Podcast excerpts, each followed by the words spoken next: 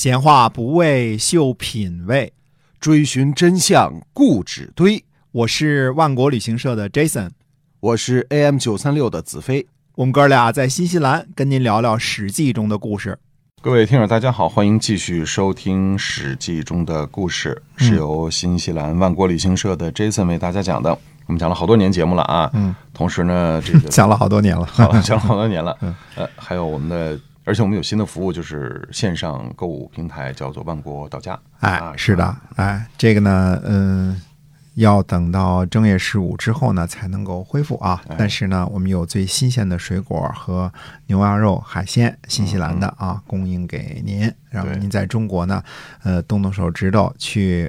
万国到家呢，一点击，然后就可以呢购买这些个产品，呃，也请大家原谅呢，我们一直要做广告啊，因为现在旅游企业的太难了，对吧？对，没有旅游哪来的旅游企业？所以，呢，做一些个代购，那么希望大家呢多多的支持，这也是感谢您的支持，您才我们才能继续这档节目啊。嗯，嗯，非常感谢。那么接着还是讲《史记》中的故事啊。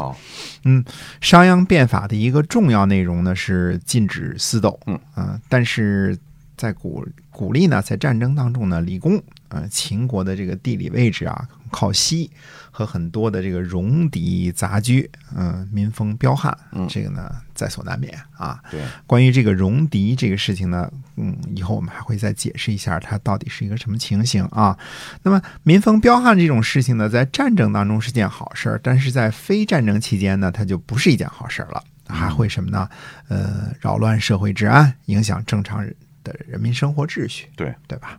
那商鞅呢看到了这个问题，他利用什么呢？利用军功授爵制等等一系列的这个措施啊，呃，鼓励呢农民在战时呢变成战士，奋勇杀敌。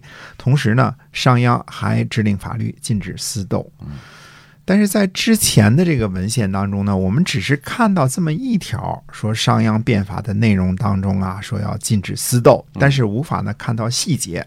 可是，在这个《睡虎地秦简》的这个法律答问当中呢，哎，我们就很能能很清楚的看到一部分相关的内容。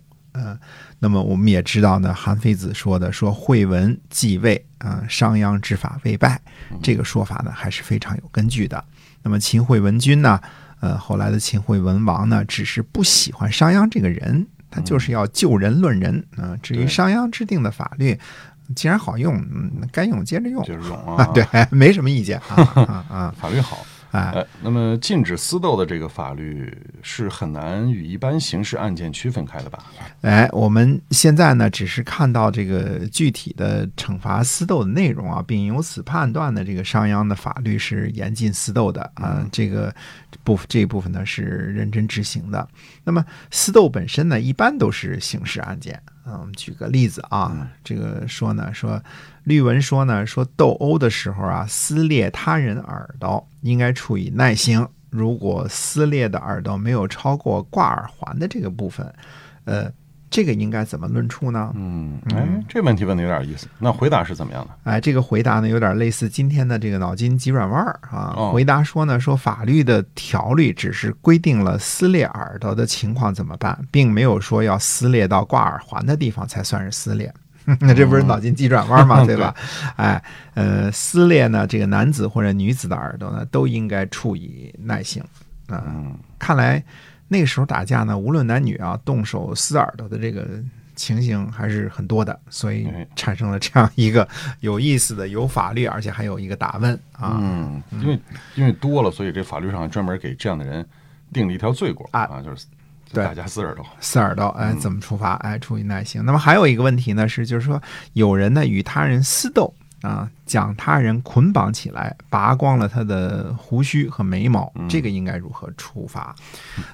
回答呢说这样做呢会被判呢完成蛋，也就是说呢，虽然不施加肉刑，但是一辈子就得修城墙了、搬砖了。啊，嗯，这这真的搬砖啊，这是搬城墙砖啊，这这是真搬砖啊，真搬砖啊啊。。那如果拔掉人的头发胡须都处罚这么严，那如果伤害他人肢体要怎么办啊？那法律答问当中说呢，是如果要与人斗殴，如果咬断了他人的鼻子、耳朵、手指或者嘴唇儿，这应该如何论处？回答说呢，应该处以耐刑啊。呃，我我自己认为啊，这里说的处以耐刑呢，并不是说剃掉胡须鬓角就完事儿了啊，否则秦法就成了纵容犯罪了。对，别说是严法了，对吧？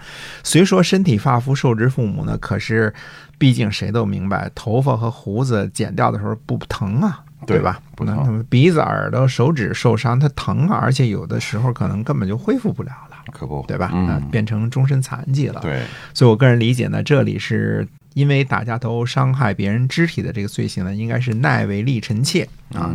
这个耐刑呢，就是一个呃简单的这么一个一个代名词，耐就是耐为力臣妾，你等于是要呃被判终身监禁的，服苦役的。而不是只是剃个胡子，这个剃个鬓角，这个处罚这么简单而已啊啊！因为这种这种咬咬鼻子、撕耳朵这些属于徒手搏斗，如果是用了器械，是不是要这个加重处罚呢？呃，非常正确。我们这儿再看一则这个答问说啊，说这个呃士兵呢，呃斗殴砍断了他人的发髻，这应该如何处理啊？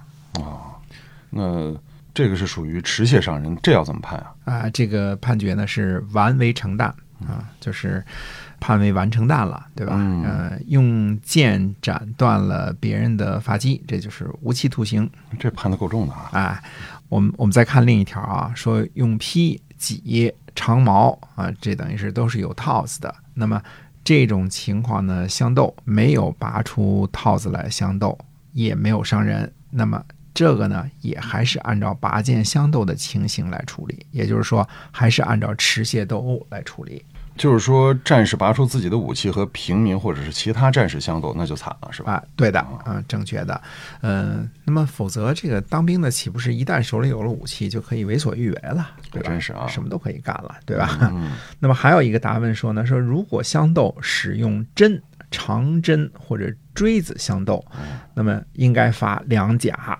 嗯，如果使用这些器械伤人，应该轻为承担冲。呃，针和锥子这些呢，都属于居家使用的生活用器，肯定是不属于这个战争的武器范畴哈。所以说呢，不要说是军队上的将士，哪怕使用这个手边够得到的任何器械伤人，那都是可能是一辈子做苦役犯的下场，脸上还得刻字儿啊。对，称个名字叫贼配军啊。也就是说，秦法实际上。一直是在贯彻执行商鞅的这个严禁私斗的规章制度。哎，对，从前面你也能看出来了，对这个老百姓可能都有这种认识。你只要持械相斗，那你就惨了，那你就是呃承担冲，对吧？一辈子做做 做苦力的干活了，这个很重的。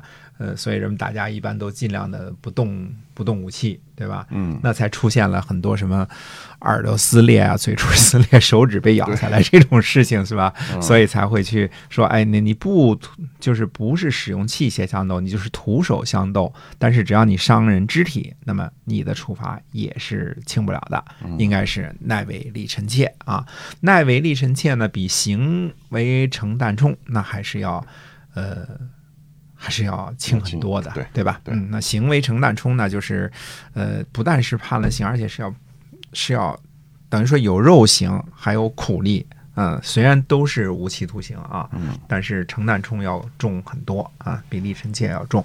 所以我们从这些个能看出来呢，实际上秦法。对于这个私斗，还是等于说挺细节化的处理的。嗯，规定到了这个手指，甚至有一个很有意思的一个很有意思的，我认为是一个法律大问啊，说这个耳朵什么样才叫撕裂，对吧？挂耳挂耳环的地方，法律说了，撕裂就叫撕裂，是吧？不不论你撕多多那什么，对吧？都叫撕裂，是吧？对的。那我们。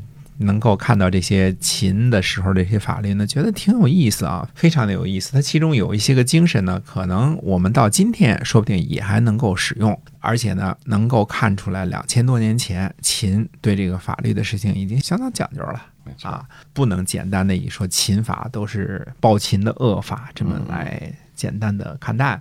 当然，我们说秦简当中还有传递出一些什么其他的信息，那么下回跟大家接着说。好，我们今天啊《史记》中的故事先跟大家分享到这儿，感谢您的收听，是由新西兰万国旅行社的 Jason 为您讲的，我们下期节目再会，再会。